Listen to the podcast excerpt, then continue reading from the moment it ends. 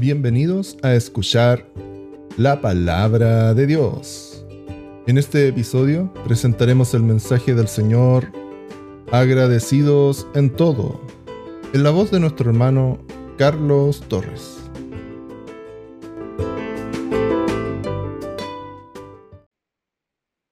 ¿Cuántos conectados en este momento están agradecidos de Dios? ¿Cuántos Amén. en este momento Amén. agradecidos Amén. de nuestro Padre? ¿Cuántos bendicen a nuestro Señor? Aleluya, amén. Amén, amén. Bendito sea el nombre de nuestro Señor Jesús. Tenemos que estar siempre agradecidos. Yo los quiero saludar con este con esta palabra, con este salmo. En el Salmo 34 y versículo 1, los quiero saludar en el nombre del Señor Jesús. Bendiciré a Jehová en todo tiempo. Su alabanza estará de continuo en mi boca. Santo es el Señor. Bendiciré a Jehová en todo tiempo. En todo tiempo, dice la palabra. Y traducido del hebreo es en todo tiempo. Santo es el Señor Amén. Jesús. Me tengo que levantar agradecido del Señor. Mientras me levanto y apenas abro los ojos, bendigo el nombre de nuestro Señor Jesús. Me tengo que acostar bendiciendo el nombre de nuestro Señor Jesús. Su alabanza tiene que estar de continuo en nuestra boca. Bendito sea el Señor Jesús. Eh, en la semana conversábamos esto con la familia. Estábamos eh, celebrando el cumpleaños de, de mi mamá. Estábamos ahí sentados compartiendo la mesa. Y, y decíamos, tenemos que estar agradecidos, tenemos que estar contentos. Veíamos lo complicado que había sido el año, cómo agradecer. Qué difícil es agradecer cuando las cosas están difíciles, cuando pareciera que todo eh, conspira contra nosotros y, y tenemos pruebas, tenemos dificultades. Y, y conversábamos un poco eso y mi papá nos daba la enseñanza y decía que tenemos que estar siempre agradecidos, no importa, no importa lo que pase, siempre debemos decir gracias, gracias Señor. Y de eso quiero hablarles hoy, quiero que me acompañen a libro de Primera de Tesalonicenses, primera carta de Pablo a los Tesalonicenses, capítulo 5 y versículo 16. Y cuando usted lo haya encontrado, me dice, amén.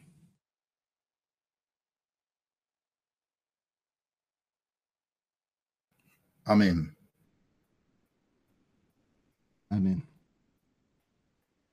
Dice, estad siempre gozosos. Orad sin cesar. Dad gracias en todo, porque esta es la voluntad de Dios para con vosotros en Cristo Jesús. No apaguéis al Espíritu. Amén. El Señor nos dice en este texto que hay cosas que debemos nosotros, como hijos de Dios, estar haciendo siempre. De continuo estarlo haciendo. Una cosa que, que nos manda el Señor y que leemos acá en esta epístola es que debemos estar siempre gozosos. Por eso yo les preguntaba al principio, ¿cuántos conectados acá estamos gozosos? Y es que el estar gozoso no tenemos que condicionarlo a nada. El estar gozoso debe ser una constante en nuestra vida. Siempre debemos estar gozosos, no importando las cosas que pasen. Siempre debemos estar gozosos. Es un mandamiento de Dios. Dios lo ordena así. Estad siempre gozosos. Y cuando vemos esta palabra, también podemos ir viendo que nos dice orad sin cesar. Orad sin cesar. Otro mandamiento. Y debemos estar haciendo siempre. Estar siempre gozosos, ¿cierto? Todos los días de mi vida, no importa la etapa que estoy pasando, siempre gozosos.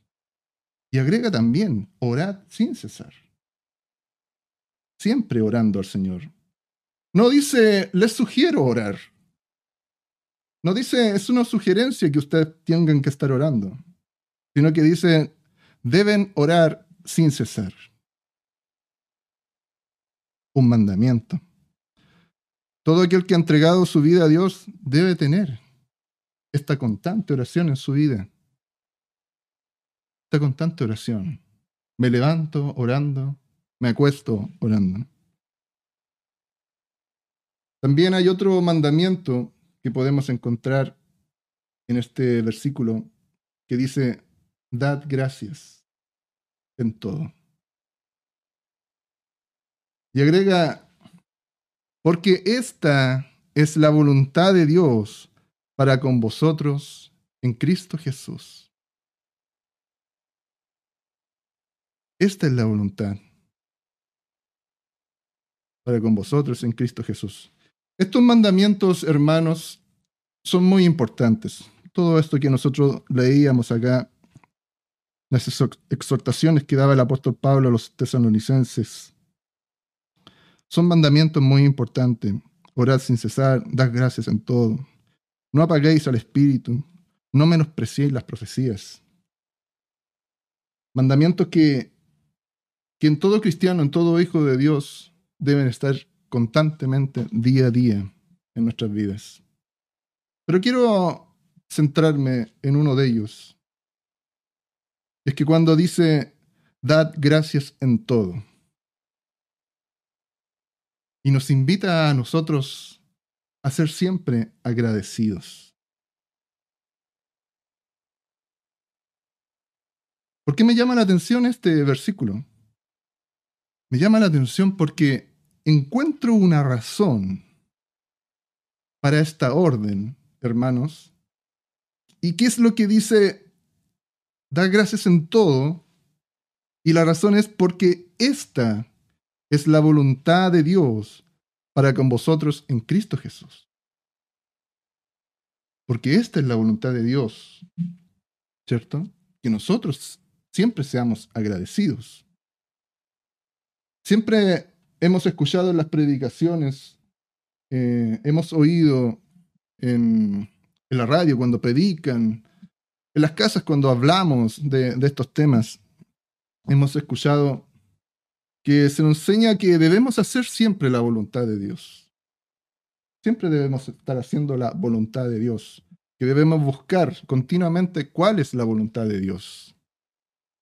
Otros se preguntan si lo que estamos haciendo eh, estará dentro de la voluntad de Dios, si lo que actualmente estoy haciendo, si mis proyectos, mis pensamientos, lo que tengo planificado hacer ahora en la noche, mañana, estará dentro de la voluntad de Dios.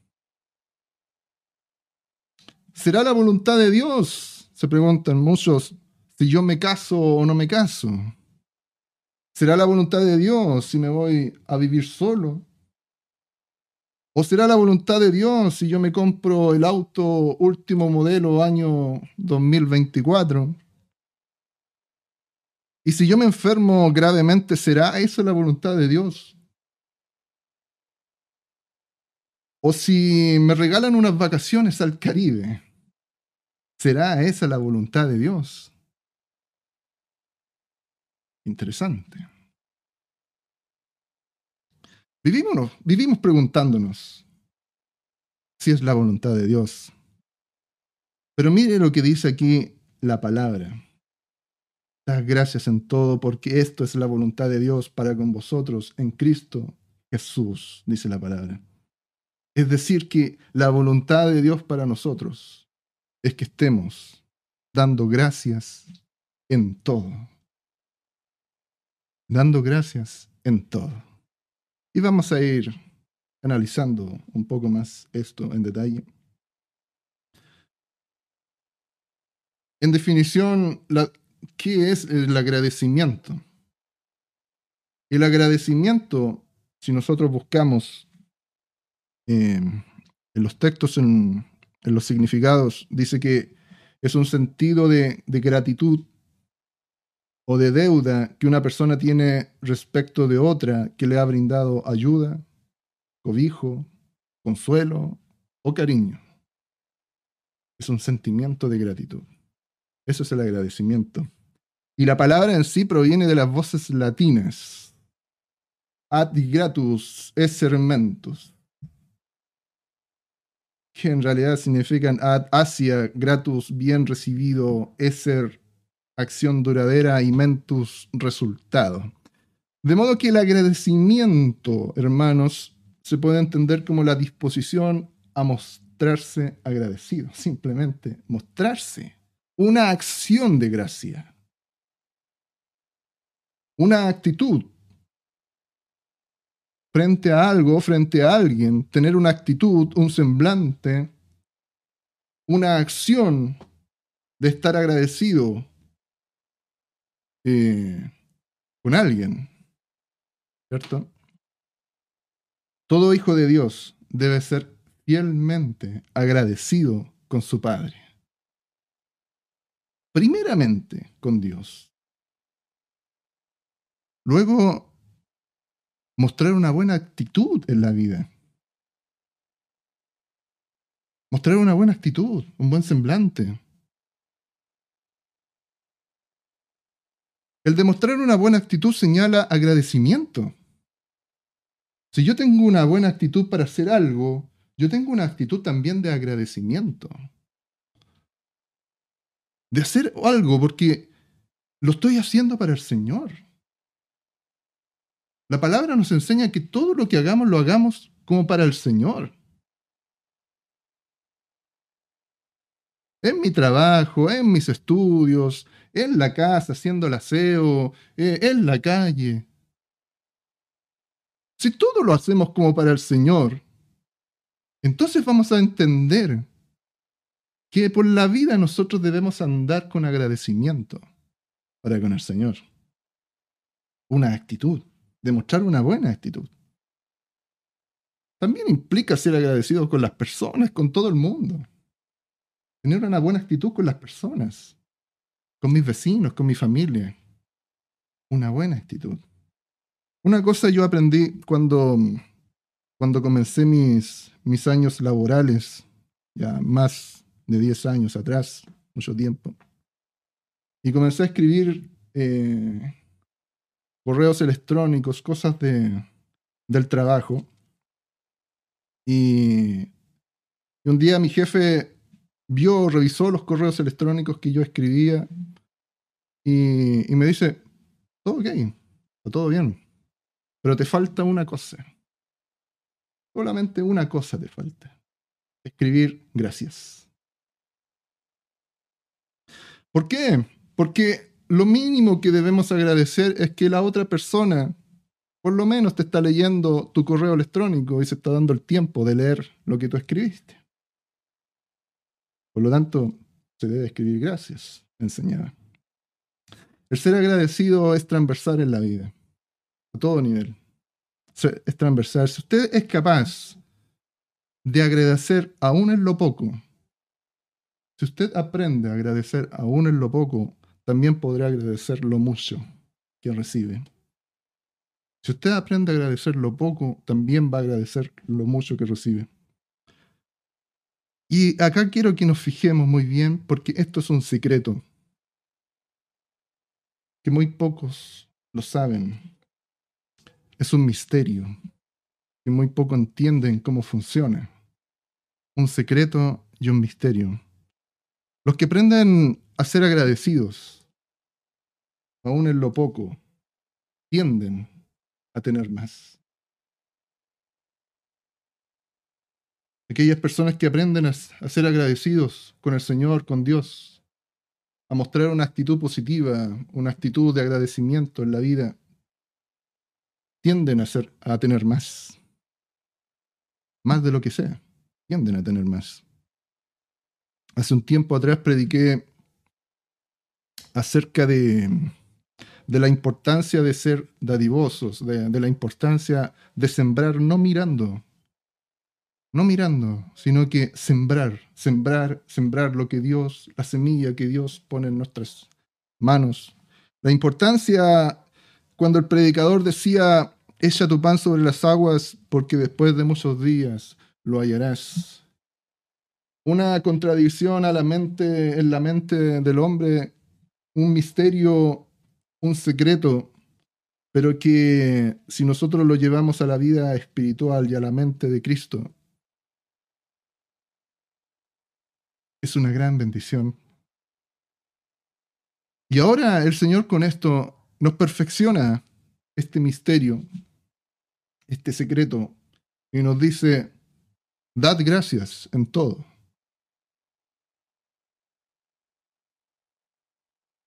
Y algunos no hay que preguntarles si son agradecidos o no, porque se les nota.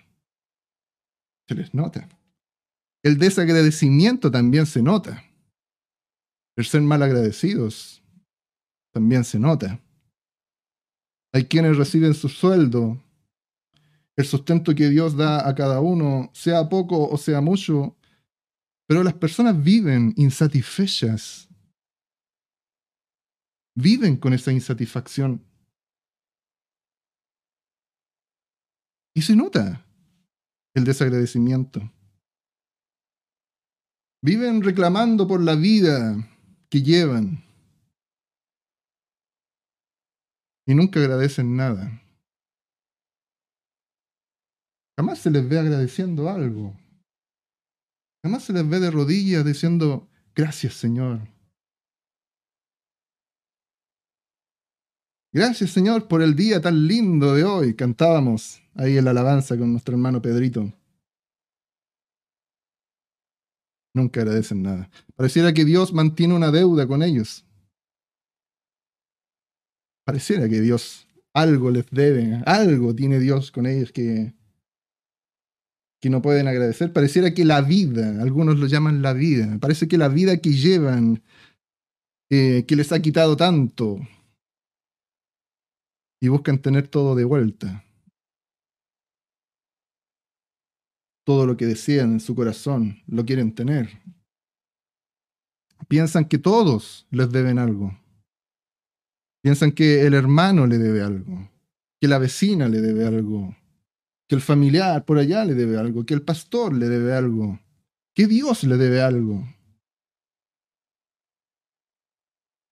Viven con esa insatisfacción, viven con esa mentalidad de ser malagradecidos. Y esto, si lo miramos más general, más general, más, con más altura, probablemente no es culpa de cada quien. Si usted analiza la sociedad en la que estamos viviendo, hermanos, vea la sociedad, deténgase un poco y vea la sociedad en la que estamos viviendo. Una sociedad con un estilo de vida contraria al agradecimiento si usted ve el estilo de vida de esta sociedad, es contraria al agradecimiento. No agradecen. Viven una vida de reclamos. Viven una vida de exigencias, de intolerancia, de individualidad, de derechos. Vea usted a su alrededor, en la sociedad, en el mundo que vivimos. Todo lo que hay es solo reclamos. Exijo mis derechos, dicen exijo mis derechos. Las mujeres exigen lo que Dios no les ha dado. Los hombres exigen lo que Dios no les ha dado. Las mujeres no quieren tener hijos. Los hombres quieren quedar preñados. Todos piden lo que Dios no les ha dado. Todos buscan tener y alcanzar aquello que su corazón desea. Una sociedad maligna una sociedad que no agradece a Dios. Pocos, pocos son los que dicen gracias. Fíjese usted. Fíjese usted cuando vaya a comprar el pan o vaya al supermercado. Ande caminando por la calle. Pocos son los que dicen gracias. Incluso en las congregaciones usted se va a dar cuenta que hay pocos hermanos que dan gracias. Solamente vienen a recibir. Yo vengo a buscar mi palabra, yo vengo a buscar mi sanidad, yo vengo a buscar mi milagro. A que me ayuden con mi canasta solidaria, hermano Pedrito. ¿Qué pasó con la canasta solidaria? ¿Cómo podremos hacer la voluntad de Dios así? Cuando falta agradecimiento en las personas. Una actitud de que yo tengo que entregar todo a mi Señor y que Dios nada me debe a mí.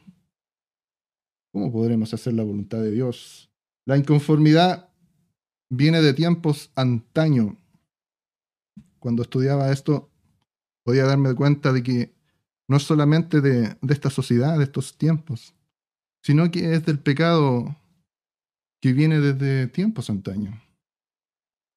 Allá cuando uno mal agradecido con lo que tenía quiso obtener lo que Dios no le dio. Isaías 14, versículo 12. ¿Cómo caíste del cielo, oh lucero, hijo de la mañana? Cortado fuiste por tierra, tú que debilitabas a las naciones, tú que decías en tu corazón, subiré al cielo, en lo alto, junto a las estrellas de Dios levantaré mi trono, y en el monte del testimonio me sentaré a los lados del norte. Sobre las alturas de las nubes subiré y seré semejante al Altísimo.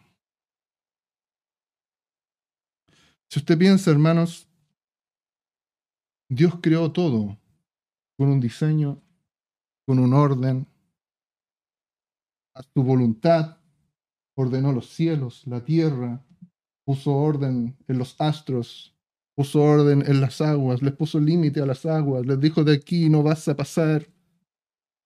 Crió los montes. En la creación Dios puso orden. Todo con un orden. A cada uno le dio un propósito. La Biblia habla de, de aquellos seres angelicales que se llaman los serafines, que están para decir constantemente, santo, santo, santo, y que están en la presencia de Dios. Seres espirituales, de fuego, de llamas ardientes, que dicen, santo, santo, santo es el Señor. Y están ahí todo el día diciendo, santo, santo, santo es nuestro Señor. Es su propósito. Es el orden con el que Dios los creó. También podemos ver estos seres que se llaman los querubines, seres protectores, que Dios los creó para proteger, para protegernos, para proteger a Israel. Están los arcángeles también, para ejecutar los juicios de Dios y llevar la espada contra todos los enemigos, los arcángeles. Están los ángeles mensajeros también, para llevar las buenas nuevas que Dios envía a llevar. También estamos nosotros, los hombres. Shura suya. Existimos por Dios. También estamos nosotros, los hombres, hechos a imagen y semejanza de Dios. ¿Para qué? Porque hay un propósito para su alabanza y para su gloria. Para su alabanza y para su gloria. También está la mujer, creada para ser ayuda idónea para el hombre. Y así, toda la creación, todos nosotros, todo lo que Dios creó para la gloria de Dios, todo Dios lo creó ordenado, santo y puro, para la gloria, para su gloria. Pero ¿qué pasa cuando un querubín quiso ser serafín? Y sube a las alturas donde puede llegar a Dios. Hay un desorden. Hay algo que a Dios no le gusta ahí, hay un desorden. No se cumple la voluntad de Dios. ¿Qué pasó cuando la mujer quiso tomar el mando en el jardín del Edén y quiso tomar sus propias decisiones? Bueno, entonces vino el pecado y la voluntad de Dios no se hizo. ¿Qué pasa cuando el hermano quiere ser pastor? En perjuicio del pastor que Dios ya puso. O cuando la mujer quiere tomar autoridad sobre el varón en el ministerio de Dios. Todas las cosas, hermanos, tienen un orden, un diseño, un propósito que nosotros no debemos romper. Si nosotros seguimos ese diseño, ese propósito, es nuestro agradecimiento. Estamos mostrando agradecimiento a Dios. Cuando nosotros mostramos disconformidad con lo que Dios ha ordenado y ha establecido y Él le ha dado un propósito, mostramos desagradecimiento a Dios. Entendamos esto. No nos puede ir bien y no nos va a ir bien cuando no hacemos la voluntad de Dios. No nos va a ir bien. A nadie le va a ir bien cuando no hace la voluntad de Dios. Haga, usted haga este ejercicio en cualquier momento, hágalo. Y vea un ejemplo. Cualquier persona que le vaya bien. Y analícelo, véalo. Y se va a dar cuenta que es una persona agradecida. Una persona agradecida.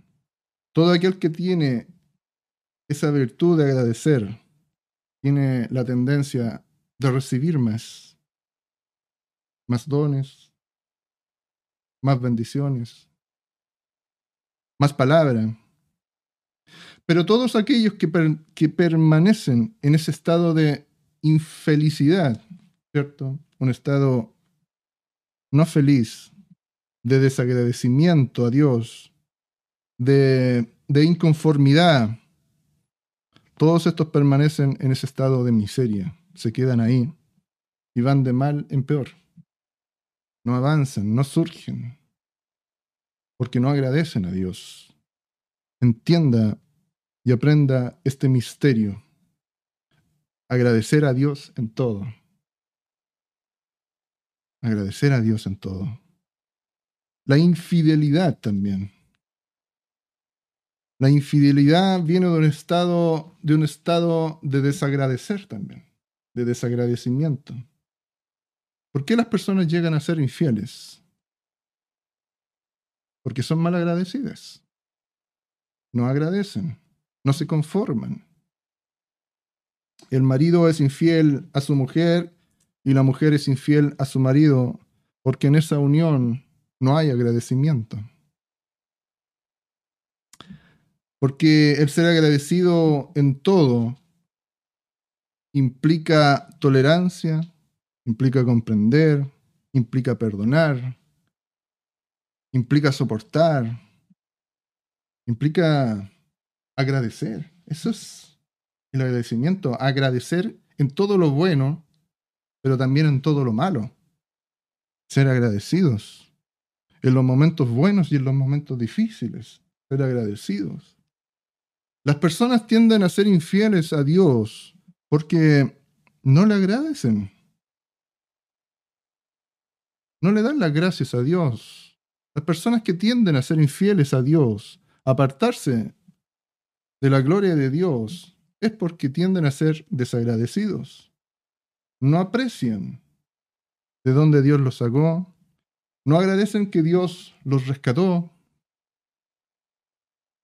No agradecen que Dios los limpió, los sanó, los salvó, el Cordero de Dios derramó su sangre para perdonar sus pecados. No lo agradecen, lo desprecian. La canción dice, qué mal agradecido fuera yo si a mi Cristo dejara, y qué cobarde fuera yo si de aquí me regresara. Es un proceso. Es un proceso, no agradecen el proceso. El camino que han llevado hasta aquí con Cristo, no lo agradecen.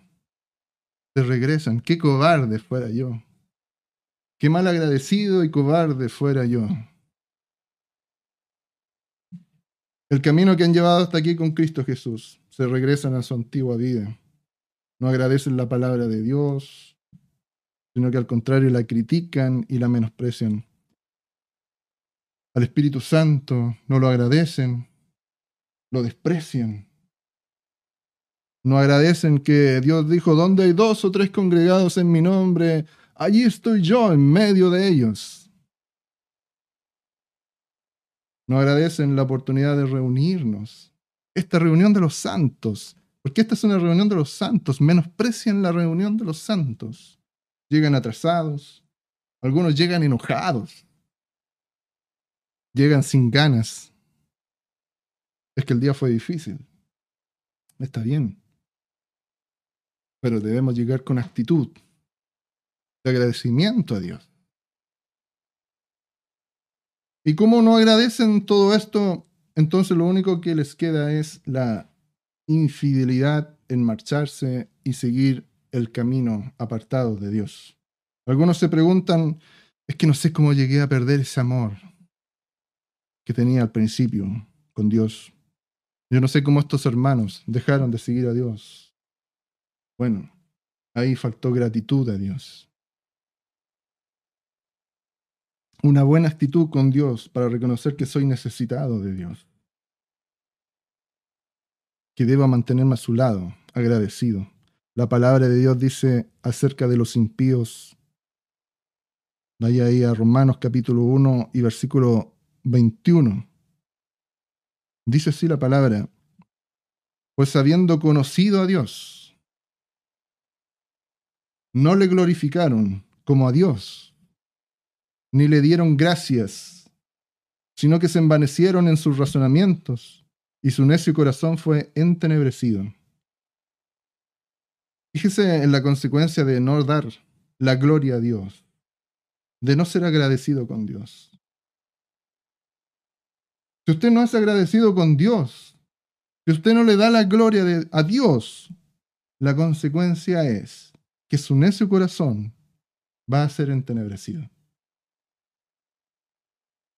Por eso la importancia, hermanos, de ser agradecidos y darle siempre la gloria a Dios. Bendecir a Dios. Bendecir a Dios significa, yo te doy las gracias, Señor. Eso significa agradecer. Agradecer cuando hay pero también agradecer cuando no hay. Bendito sea el Señor Jesús. Claro, es muy fácil cuando hay, pero también agradecer cuando no hay. Note usted que la palabra es clara cuando dice, da gracias en todo. Clara, es muy clara, da gracias en todo. He escuchado algunos decir, pero Qué difícil es ser agradecido por el mal que Dios nos da. O también, qué difícil es agradecer por la prueba que nos vino. Agradecer la enfermedad. Qué difícil es agradecer por la enfermedad. Cuando nos viene esa enfermedad grave en nuestra vida, ¿cómo yo voy a agradecer la enfermedad? Agradecer la pobreza. Pero sí, cuando agradecemos la abundancia, eso sí me gusta. Ahí sí. Agradecer por las bendiciones, claro, ahí sí. Agradecer por la familia, por tener a la familia con nosotros. Eso sí es lógico, eso suena más, más cuerdo. Eso sí es más fácil. Pero fíjese en esta sutileza La palabra no dice dar gracias por todo. Fíjese la sutileza, sino que dice dar gracias en todo. ¿Cómo le voy a dar gracias a Dios por la tribulación que tengo? No, hermanos. Es otro el sentido. Es otra la mentalidad. Otro sentido de nuestro pensamiento. Debes dar gracias en la tribulación que estás pasando. En la enfermedad que estás pasando debes dar gracias. En la abundancia que tienes, en la familia que tienes. Dar gracias en todo, no dar gracias por todo, sino dar gracias en todo. ¿Se fija que cambia? Entonces, vemos, podemos decir, te agradezco Señor, porque a pesar de la enfermedad que estoy pasando, esto significa en, porque a pesar de la enfermedad que estoy pasando, tú estás aquí y yo sé que me levantarás. Bendito sea el nombre del Señor Jesús. Dad gracias en todo.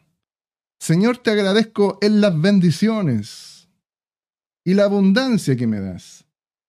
Dame la sabiduría y la templanza para nunca decir, ya no necesito más de ti. En lo malo y en lo bueno. En la pobreza te doy gracias, también te doy gracias en la abundancia. Romanos capítulo 14 y versículo 6 nos dice la palabra, el que hace caso del día lo hace para el Señor. Y el que no hace caso del día, para el Señor no lo hace. El que come, para el Señor come, porque da gracias a Dios. Y el que no come, para el Señor no come, y da gracias a Dios. Bendito sea el Señor Jesús. O sea, el que come da gracias a Dios, pero el que no come también da gracias a Dios. El que tiene abundancia y bendición y riquezas da gracias a Dios, pero el que está en la pobreza también da gracias a Dios. Todo esto es la voluntad de Dios constantemente y en toda situación, seamos agradecidos. Nosotros sabemos que estamos en las manos de Dios. El Salmo capítulo 139 y versículo 5 dice, detrás y delante me rodeaste. Y sobre mí pusiste tu mano, dice el Salmo. Me rodeaste. Todos nosotros sabemos que estamos rodeados del Señor y que no podemos escapar de su voluntad. Estamos en su mano. Tenemos que entender que si estamos rodeados por esto que se llama un cerco, o que se llama la voluntad de Dios, o que se llama estar en las manos de Dios, no hay nada que nos suceda. No hay nada que a mí me pueda suceder que no sea la voluntad de Dios y que no sea permitido por Dios. Entonces, si usted cree que su enfermedad no es motivo para agradecer, entienda esto, da gracias en todo. Si su problema no es motivo para agradecer, recuerde esto, dad gracias en todo. Dejemos atrás la queja. Dejemos atrás el lloro, el desánimo, la depresión. Porque aunque esta última sea un lazo del enemigo en nuestra alma, tiene un propósito. Y ese propósito es que podamos entregar nuestras cargas, nuestro cansancio, nuestro agotamiento a Dios y que por sobre todo le demos la gloria a Dios. Yo te entrego mis cargas te entrego mis aflicciones, mis problemas, pero te doy la gloria y te doy las gracias. Porque eres merecedor, porque Él es digno de recibir. Y así, y solamente así, ese lazo del enemigo va a ser roto. Cuando bendigamos a Dios en todo. voy a decir algo que pudiera caer mal y pudiera ser un poco duro, pero usted me va a entender. Si usted está pasando un mal momento, no busque, hermano, causar pena o dar a notar que usted tiene una gran necesidad. Mucho menos mostrarse de esa forma ante las personas gentiles. No busque dar pena delante de las personas gentiles, hermanos. Probablemente hágalo con su hermano. Busque ayuda con su, con su hermano. Mire, ni siquiera con su familia. Ni siquiera con su familia que no conoce a Cristo. No busque allí. Ni muestre necesidad con nadie. Ni diga yo estoy en aflicción, no le diga a nadie. No busque esa, esa impresión. Puede sonar un poco altivo, lo sé. Pero fíjese muy bien, un hijo de Dios nunca da a demostrar la necesidad de las cosas del mundo, hermanos. Un hijo de Dios nunca está afligido por las cosas del mundo. Una persona espiritual, una mujer espiritual, un hombre espiritual, no muestra necesidad por las cosas del mundo.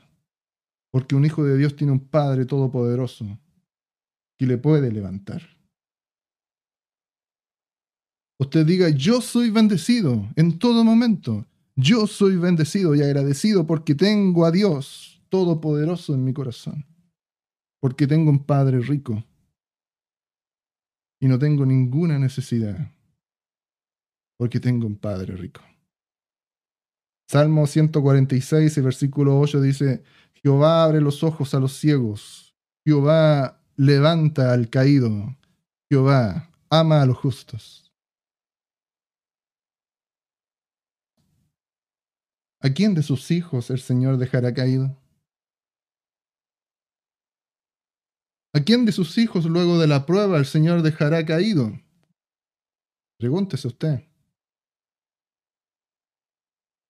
¿Por qué debe estar llorando aflicción frente a los gentiles? Frente a las santidades de este gobierno. ¿Por qué debe estar llorando miseria? Si usted tiene un Padre Todopoderoso que lo levanta. Puede sonar poco humilde, pero si lo piensa bien, si usted demuestra necesidad y, por ejemplo, va donde su vecina a llorar todos los problemas que tiene usted, quizá inconscientemente, en su mente y en su corazón, está buscando una solución de parte de su vecina, o de parte del mundo, o de parte de las entidades de este gobierno, cuando debiera estar de rodillas, hablando y llorando con el Padre con Dios y dando las gracias y la gloria a Dios. Santo es el Señor Jesús. ¿Por qué? Santiago capítulo 1 y versículo 17 nos dice, Toda buena dádiva y todo don perfecto descienden de lo alto, del Padre de las luces, en el cual no hay mudanza ni sombra de variación.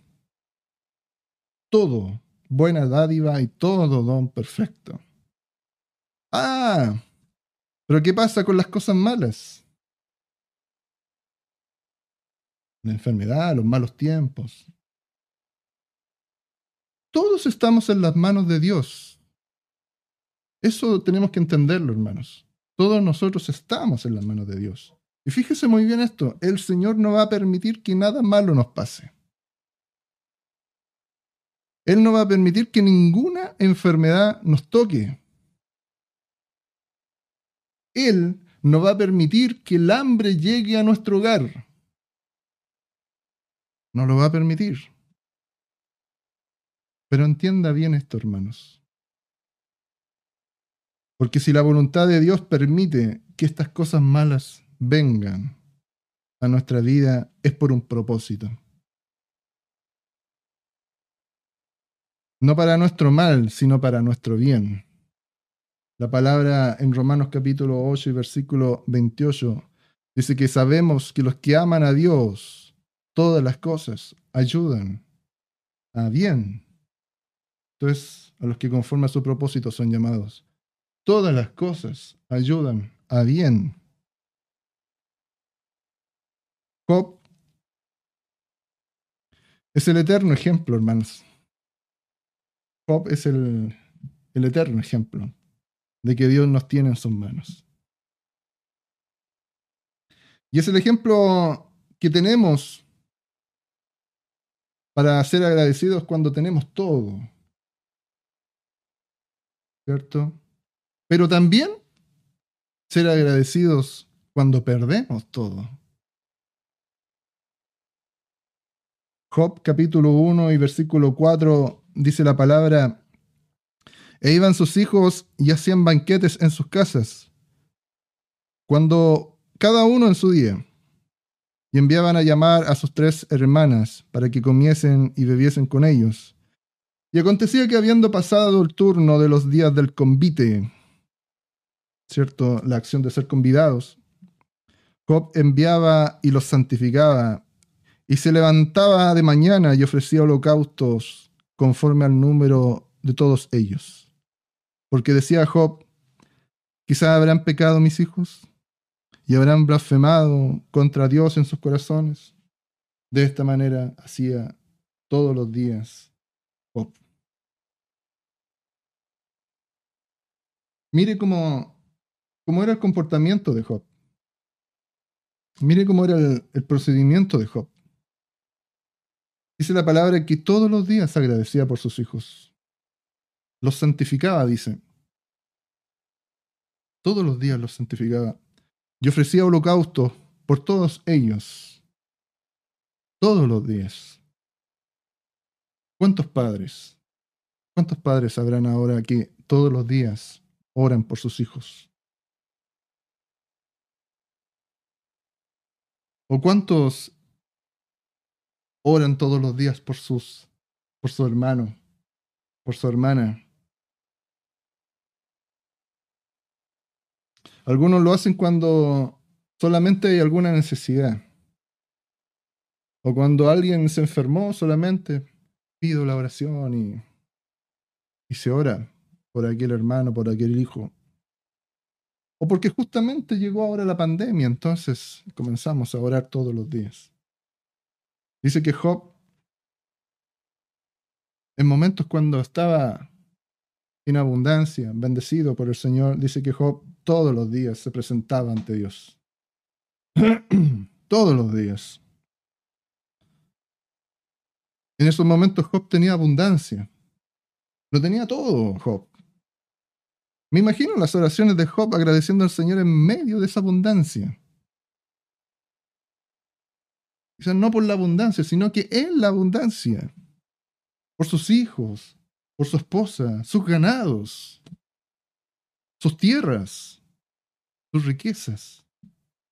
Todos los días Job se levantaba y ofrecía bendición a Dios, agradecía a Dios. Pero ¿qué pasó con Job cuando estuvo en malos momentos? El capítulo 2 y versículo 8 nos dice, y tomaba Job un tiesto para rascarse con él. Fíjese el mal momento que estaba pasando Job. Tomaba Job un tiesto para rascarse con él y estaba sentado en medio de ceniza. Entonces le dijo su mujer, ¿aún retienes tu integridad? Maldice a Dios y muérete. Le dijo tal mujer. Job, sentado en medio de cenizas, en medio de ceniza, dice la palabra, imagínese, imagínese el estado de salud que, en el que estaba Job.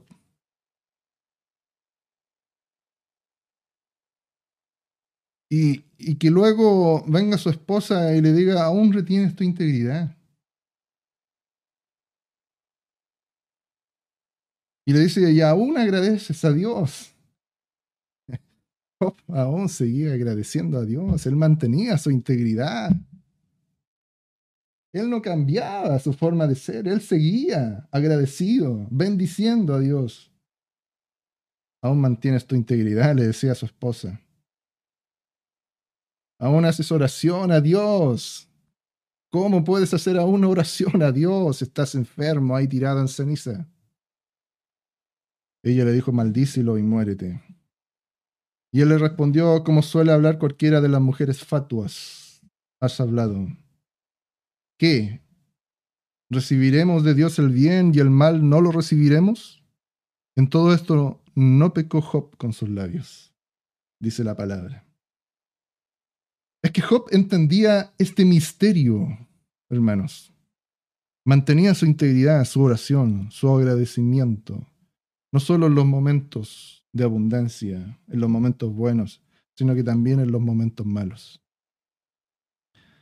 Entendía que se debe agradecer a Dios, no por lo bueno o lo malo, sino por lo que Dios es.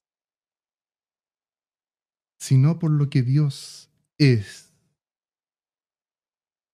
Entender lo que Dios es a nosotros nos muestra lo pequeños que somos y lo agradecidos que debemos ser con Dios. Yo, usted, debemos ser agradecidos de Dios. Nosotros existimos por Dios. Somos creación de Dios.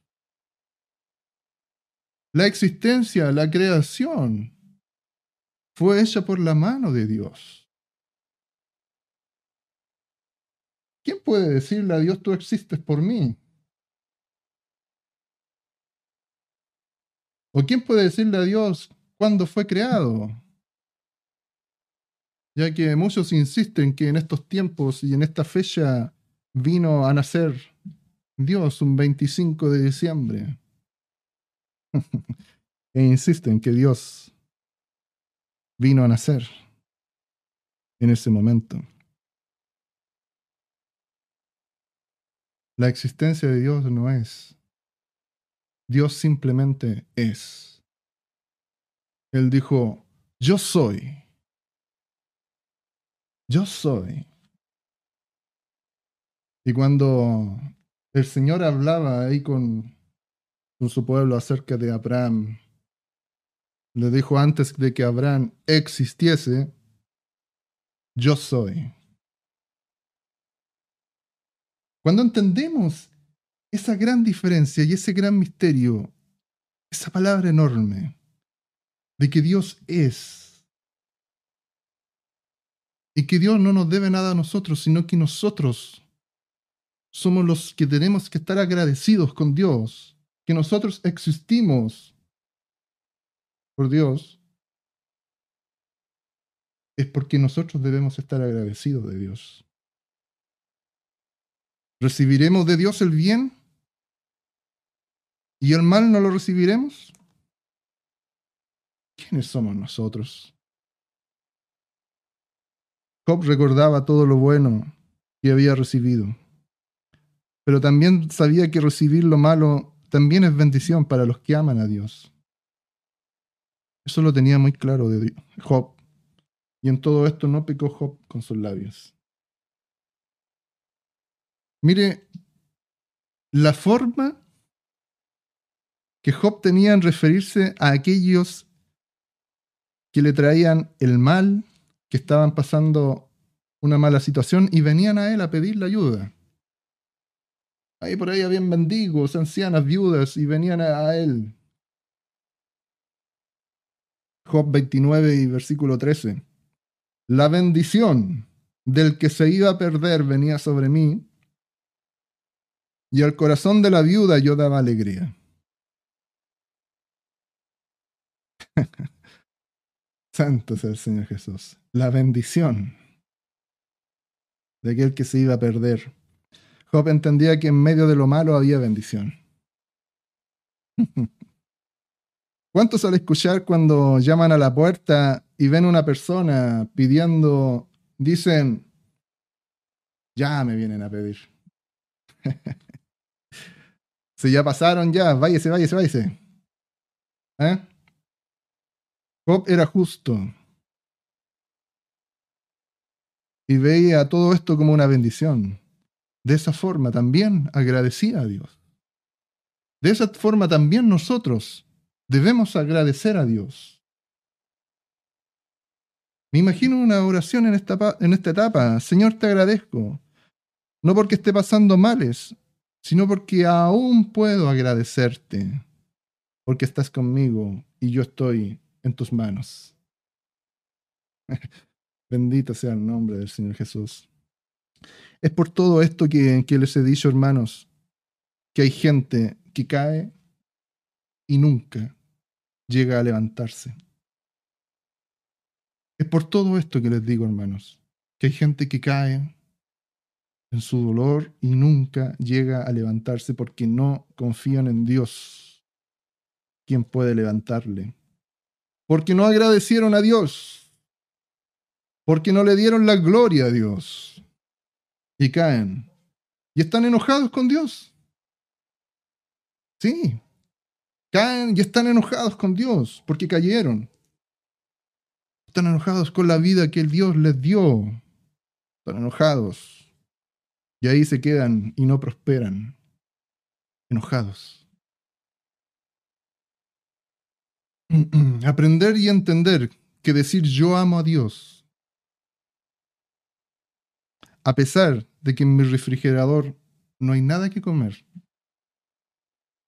Yo amo a Dios a pesar que en mi cuenta corriente se quedó en cero. A pesar de que mi salud no está muy bien, yo amo a Dios. A pesar de que mi año laboral no fue bueno, yo amo a Dios. Que mi año familiar no fue bueno. Nada fue bueno. Todo fue difícil. Hoy terminando este año 2023, muchos por ahí hacen balances, en las empresas hacen balances. Todo en mi año fue malo, dicen. Pero lo importante es decir, pero te agradezco, Señor.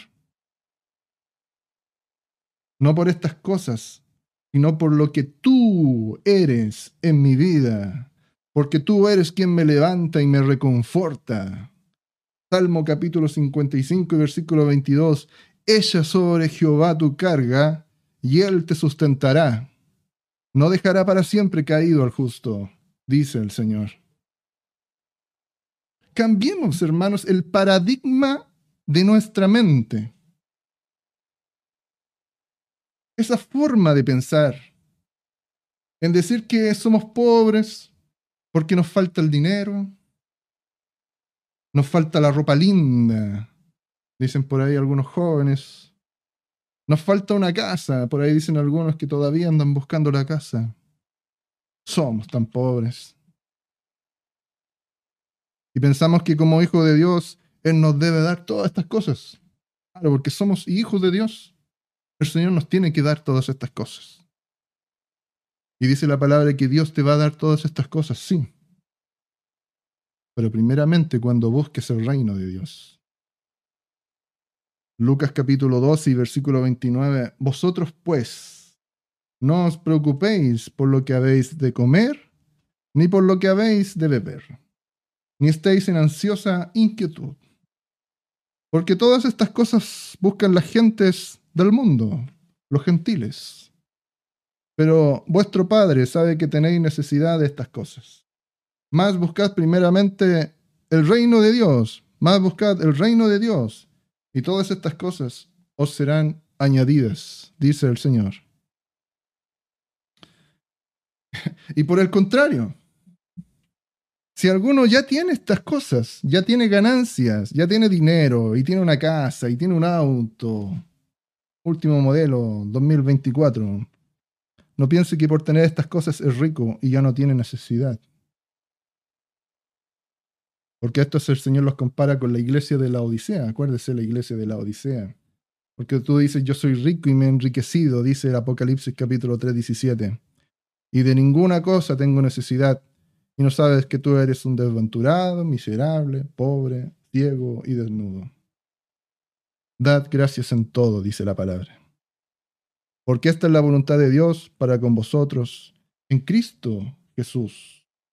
Esa es la voluntad de Dios Tengamos una buena actitud. Cambiemos el reclamo Dejémonos de reclamar, de exigir. El enojo. Cambiemos el, el estar enojados por las cosas que no tenemos.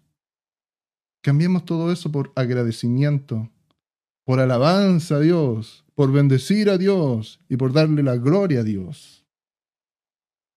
Usted me dirá, claro, qué fácil es decirlo. Qué fácil es decirlo. Y es verdad. ¿Cómo voy a dar gracias cuando pierdo mi trabajo? ¿Cómo voy a dar gracias cuando el coronavirus mató a mi esposa? Cuando el incendio quemó mi casa y cuando veo todas las cosas que tenía y ya no lo tengo. ¿Cómo voy a dar gracias? Pero no digo yo que sea fácil o difícil. No digo yo eso, que sea fácil o difícil. Ni tampoco pretendo con esto obligarlos a agradecer en todo tiempo y agradecer en todo. No es mi intención obligarlos. Solamente que aquí veo un misterio y quiero enseñarlo. Una orden de Dios.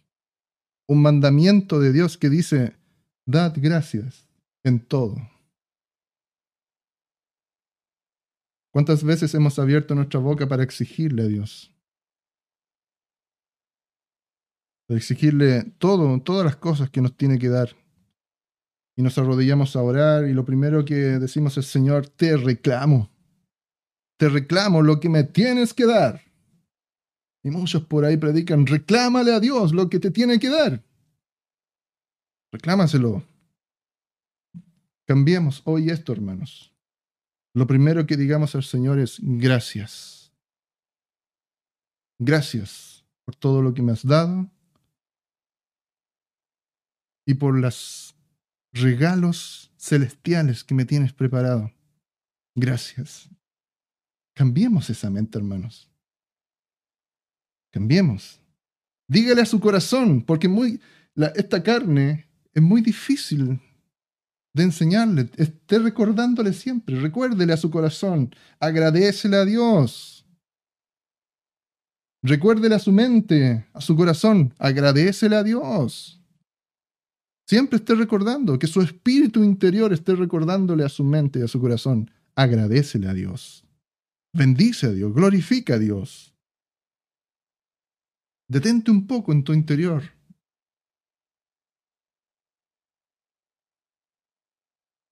Y para de estar exigiendo.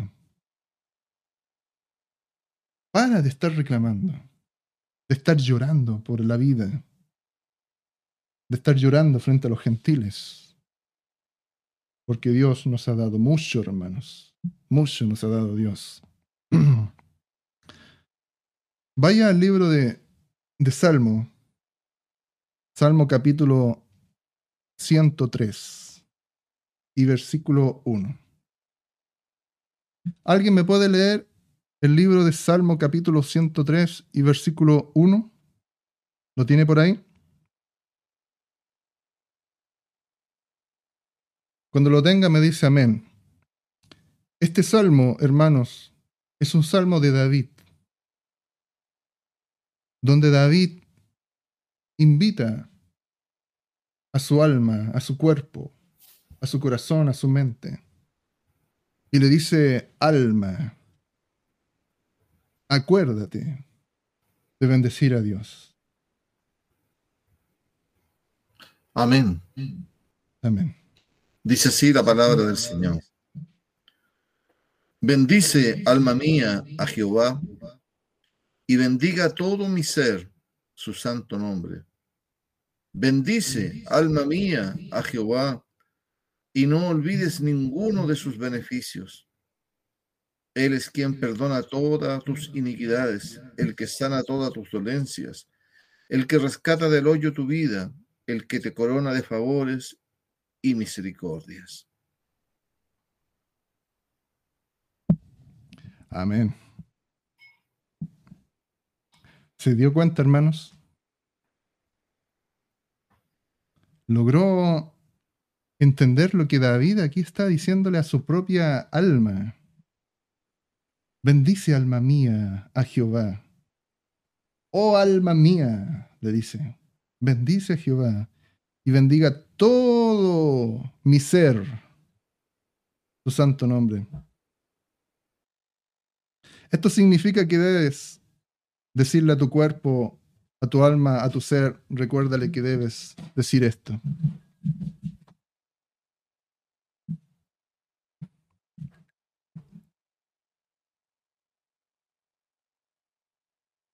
Bendiga todo mi ser, su santo nombre.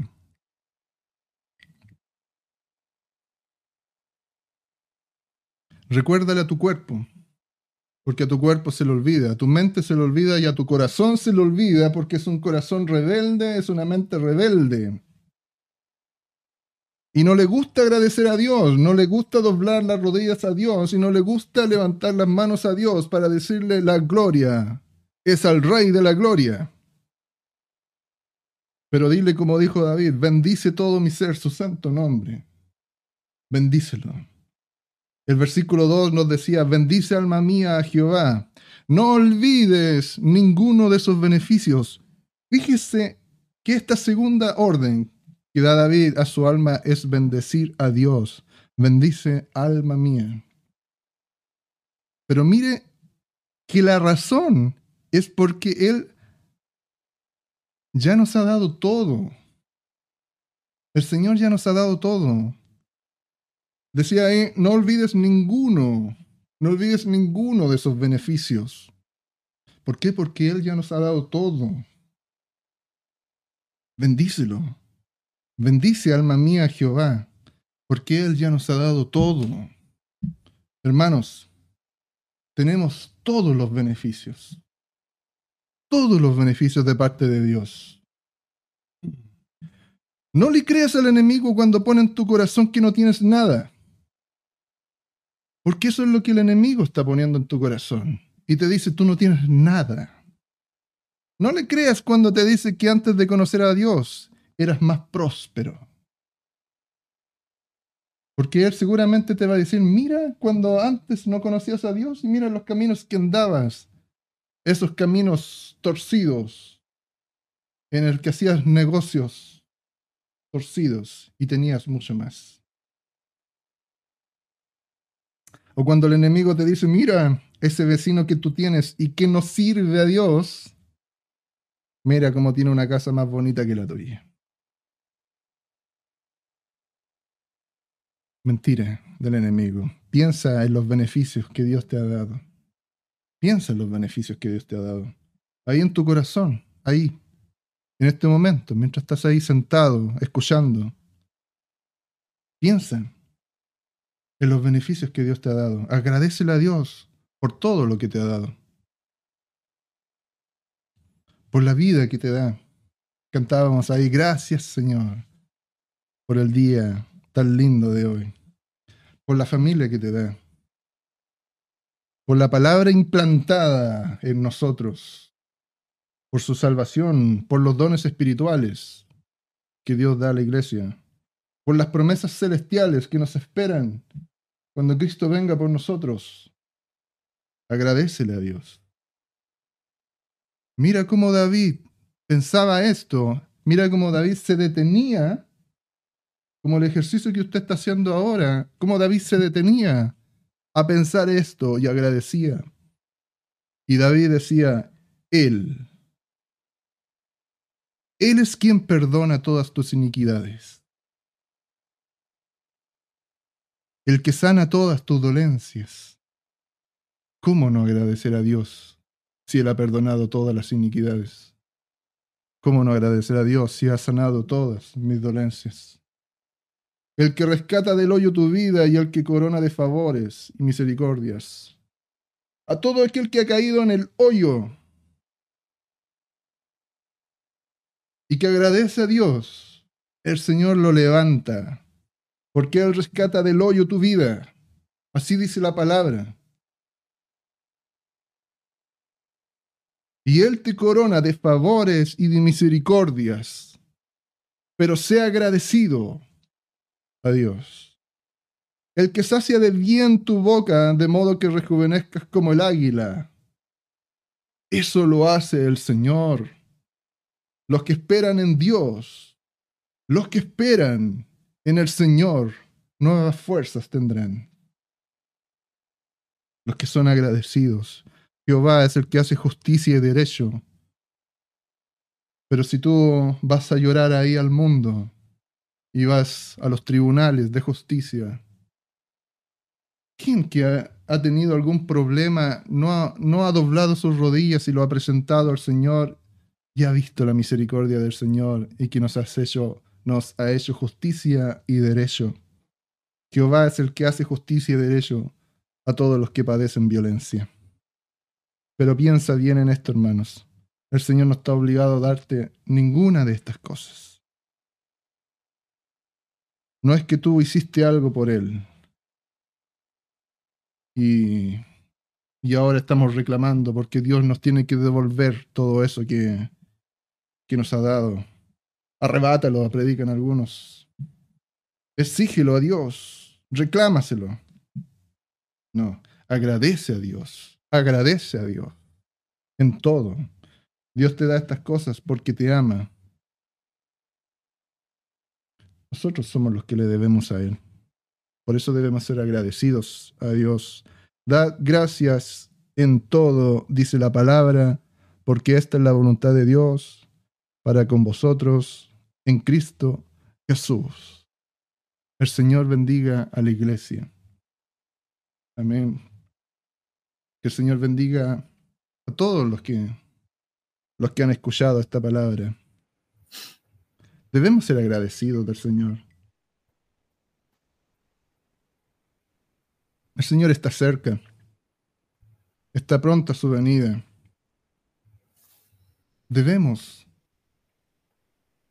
aprovechar siempre estos momentos de, de agradecer al Señor. Mientras el mundo por ahí anda en sus fiestas, en sus en sus términos de año, haciendo balances de las cosas que, que el mundo les ha dado y que como, como hombres han obtenido. Aprovechemos nosotros de agradecer a Dios en todo, hermanos. No dejemos de congregarnos. Mirad cuán bueno y cuán delicioso es habitar los hermanos juntos y en armonía. Juntémonos. Alabemos a Dios. Cuando nos juntemos, cuando nos juntemos, vengamos a alabar a Dios, a agradecer a Dios. Vengamos con alegría. Vengamos con una actitud positiva, no con enojos, no con cansancios. El cansancio déjelo afuera los problemas se los lleva el Señor, pero usted venga agradecido de Dios. No dejemos, no dejemos de congregarnos, también dice la palabra, como algunos tienes por costumbre. Mucho más ahora que vemos que la venida del Señor está cerca, dice. No, dejémonos, no dejemos de, de congregarnos. Y cuando nos congreguemos y hagamos la reunión de los santos, primeramente agradezcamos a Dios y bendigamos el nombre del Señor Jesús, porque esa es la voluntad de Dios. Y todos los que están escuchando, por ahí, porque a lo mejor van a decir la casualidad, nada es casualidad, todo es obra y predestinación de nuestro Señor Jesucristo. Si alguno está escuchando y siente esa necesidad de que, de, que tiene que ser agradecido del Señor, venga. Venga el Señor. Si alguno que se alejó y cayó ahí al hoyo porque se equivocó, porque porque dio marcha atrás, venga el Señor. Aún hay tiempo, venga el Señor. Aún el Señor está diciendo, yo estoy a la puerta y llamo. Si alguno oye mi voz y abre la puerta, entraré a él, cenaré con él y él conmigo. Ábrele la puerta de su corazón a Dios y agradezcale. No hay nada más que decir. Ábrele la puerta al Señor y dígale, gracias. Yo te entrego mi vida. Gracias, Señor, por lo que tú has hecho por mí. Yo te entrego mi vida. Gracias por la salvación que tú me das. Porque al creer en ti obtengo salvación. Y acérquese al Señor. Acérquese a la iglesia. Congréguese. No deje de congregarse. La venida del Señor está cerca. Y más cerca de lo que muchos piensan. Muy cerca. Entréguele su vida al Señor. Y cuando doble sus rodillas, lo primero que diga es, gracias Señor. Gracias Padre. Te entrego mi vida y mi corazón. El Señor Jesús les bendiga. Amén.